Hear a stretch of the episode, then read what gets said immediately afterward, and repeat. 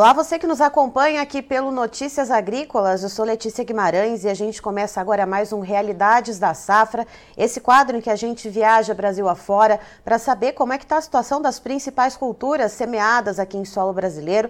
E vamos diretamente para Rondônia. Vamos falar com o Vicente Godinho, que é produtor rural, pesquisador da Embrapa Rondônia e também membro da ProSoja lá do estado. Seja muito bem-vindo, Vicente.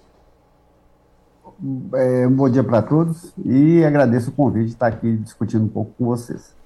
Vicente, pensando no estado de Rondônia como um todo, uh, em que fase que a gente observa aí uh, o trabalho de colheita do milho? Esse trabalho começou? O que, que a gente está vendo por aí de qualidade de planta? Me conta um pouquinho.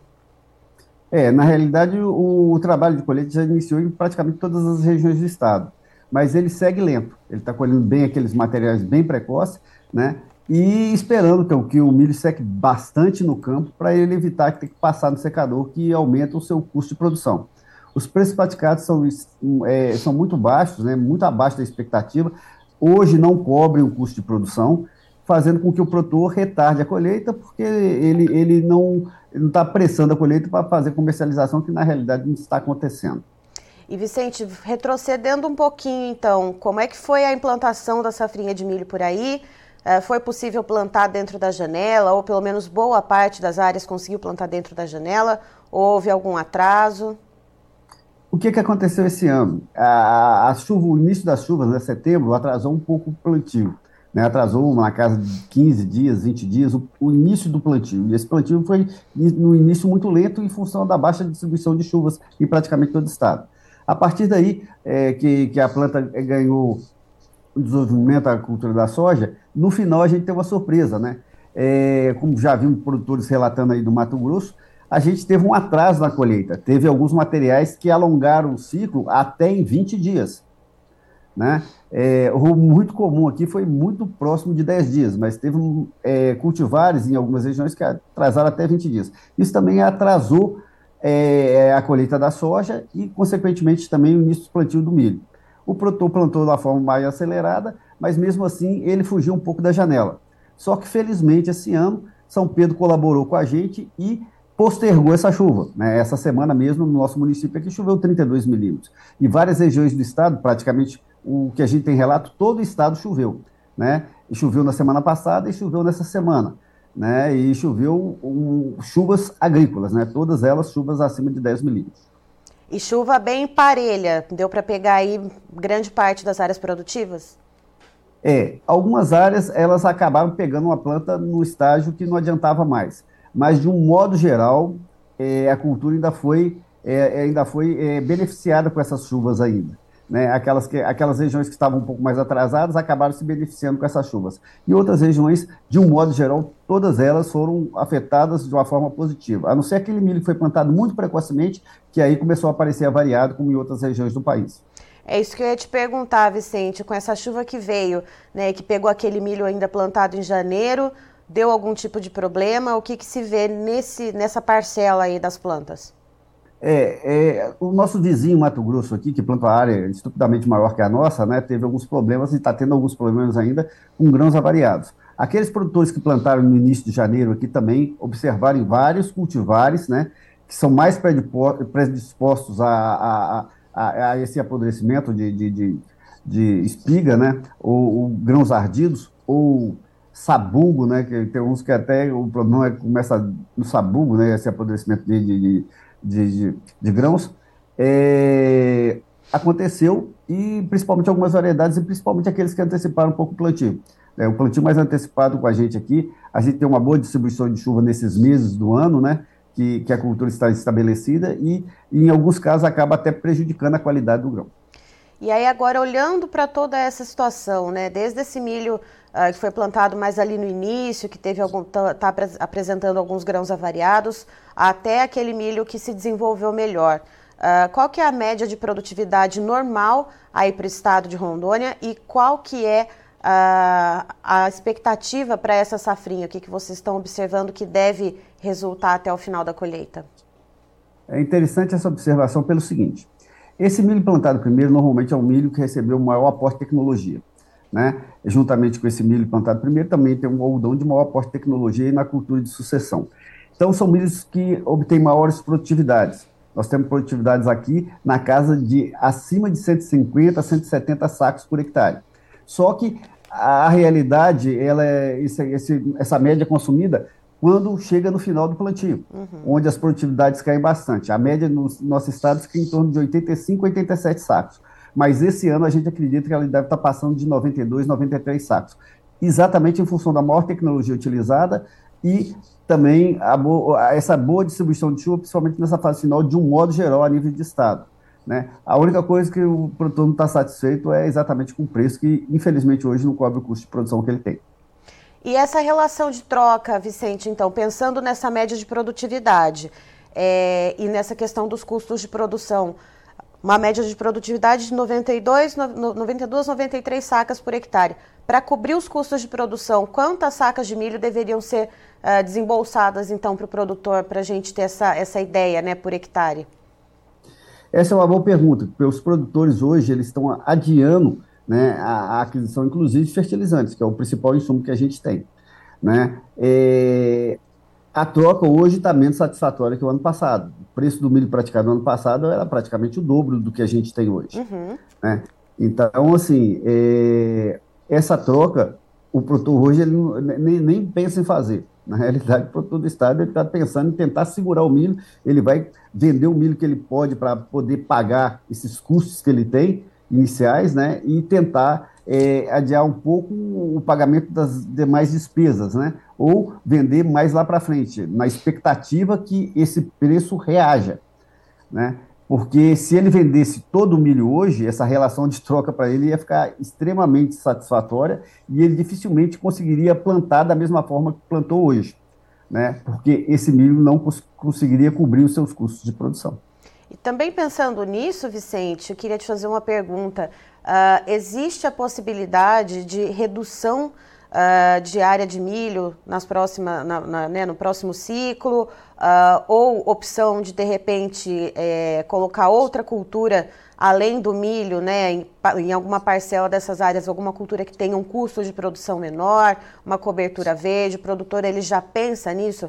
Porque com outra, em outras regiões que a gente conversa com produtores e lideranças, tem bastante gente pensando nisso, em reduzir um pouco a área de milho no, no próximo ciclo e fazer ali uma cobertura verde em parte da área, ou entrar com, com alguma outra cultura, um sorgo, por exemplo.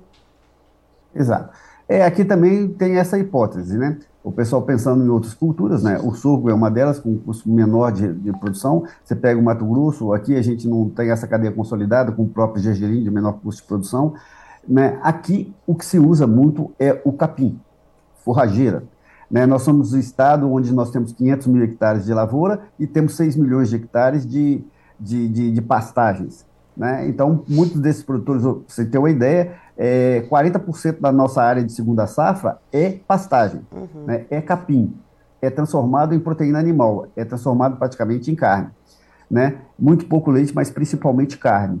Então, o que deve haver é exatamente a tendência para fazer isso, né? Mas o, o, produtor brasileiro é muito otimista, né? Então, eu acredito no recuo, mas esse recuo não deve ser muito alto, não. O que ele deve fazer é exatamente estar diminuindo tecnologia, buscando sementes de milho de menor tecnologia, de menor custo e diminuir a aquisição de insumos, né? principalmente fertilizantes. Né? E aqueles que têm essa opção, né, é, aquela cadeia pecuária próxima à área dele, ele deve estar exatamente migrando um pouco para o capim, né, que é muito forte no estado aqui. Vicente, e a questão de armazenamento e de logística? Também tenho perguntado isso em outras regiões aqui com, com as quais eu converso com lideranças e produtores. É, a gente vê um cenário meio generalizado de safrinha de milho cheia, porém, como os preços caíram tanto para o milho quanto para a soja, tem muita soja ainda nos armazéns. Como é que está a situação aí no estado? Ah, jovem, a nossa situação não é muito diferente. O que, que acontece a nível do estado de Rondônia? Acontece o que está acontecendo no Brasil. Nós temos aumentado a produção ano a ano. É, a gente, por 5, 6 anos, a gente está tendo recordes de produção. Esse aumento de área plantada e aumento de produção. E esse ano devemos ter um aumento significativo de produtividade. Né? É, a gente, na soja, né, os preços praticados, muitos produtores seguraram a produção, e tentando buscar melhores preços, que o preço já estava em declínio. E ele não conseguia cobrir aquele custo e segurou esse, esse soja.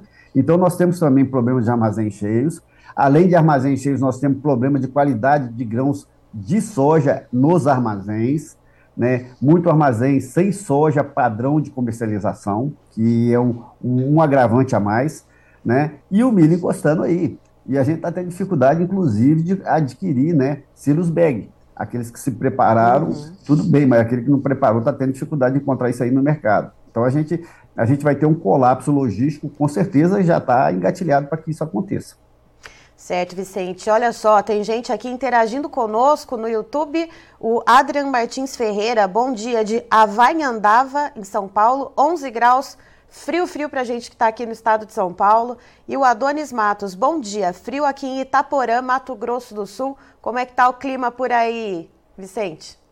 Ah, hoje hoje está fresquinho. Hoje aqui agora deve estar tá uns 17, 18 graus. Mas por que pareça, ontem nós fizemos um dia de campo aqui em Vilhena, né, temperaturas bem perto de 11, 12 graus. Tá todo mundo bem agasalhado, né, neblina, inclusive choveu durante o dia de campo, chuva e neblina, todo mundo muito agasalhado. Parecia que a gente estava aí com vocês em São Paulo, vocês aí do Paraná, que estava bem friozinho aqui ontem. Hoje que esquentou um pouquinho. Eu aqui ainda estou de blusa, mas ontem eu estava com duas blusas de frio. O negócio ontem aqui não estava fácil, não, estava bem frio e ventando. Ah, tá certo. Vicente, muito obrigada por trazer as informações aqui para nós. Você é sempre muito bem-vindo no Notícias Agrícolas. Obrigado pela oportunidade, a gente está conversando aqui, falando sobre o nosso estado, divulgando nosso trabalho e agradeço àqueles que estão nos ouvindo. Tá, então estivemos com o Vicente Godinho, que é pesquisador da Embrapa Rondônia, membro da ProSoja lá do estado e também produtor rural, nos trazendo a situação da safrinha de milho por lá, que deve ter boa produtividade. Esse ano, então, deve chegar a 92 a 93 sacas por hectare em média, cerca de 5% a mais do que se vê normalmente lá para o estado. De acordo com ele, a colheita já começou, mas ela deve, ainda muito de uma maneira muito incipiente, deve ganhar ritmo daqui uns 15 dias mais ou menos. E, segundo Vicente, o que se vê nessa primeira leva que está sendo colhida, que é aquele milho plantado ainda em janeiro, são grãos avariados. E a outra questão importante que o Vicente também levanta aqui para nós é a, os custos de produção, como uh, muitos outra, em muitas outras regiões também uh, tem se falado nisso. E aí a particularidade lá para Rondônia é, que vai ter muito produtor deixando que o milho seque ainda, né, que os grãos ainda sequem no campo para evitar ter mais custos, então, com o secador, né, colocando os grãos para secagem no secador, né, que aumentaria então os custos que já não devem fechar por causa do preço de venda. O produtor já está com essa intenção de ir segurando, então, conforme o milho for sendo colhido, segurar essa produção para ir vendendo conforme os preços melhorarem, na expectativa, né, de preços melhores. Então, é esse cenário que se vê para Rondônia no momento.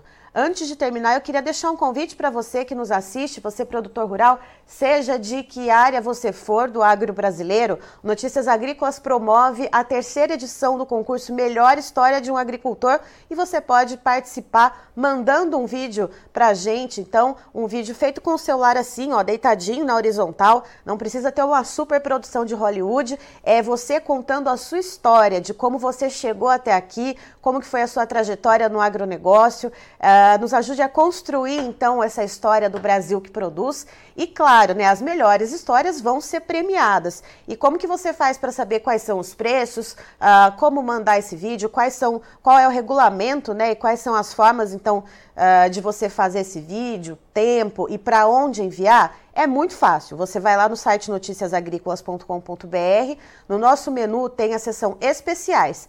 Clicou ali, já vai aparecer Melhor História do Agricultor e lá você vai encontrar todo o regulamento, tudo certinho. Ou, se você entrar no nosso Instagram, arroba Notícias Agrícolas, você também encontra todo o direcionamento para poder participar desse concurso. Então, colabore conosco, vem mostrar a sua história aqui para a gente, para o Brasil inteiro. Eu fico por aqui, já já tem mais informações para você. Fique ligado!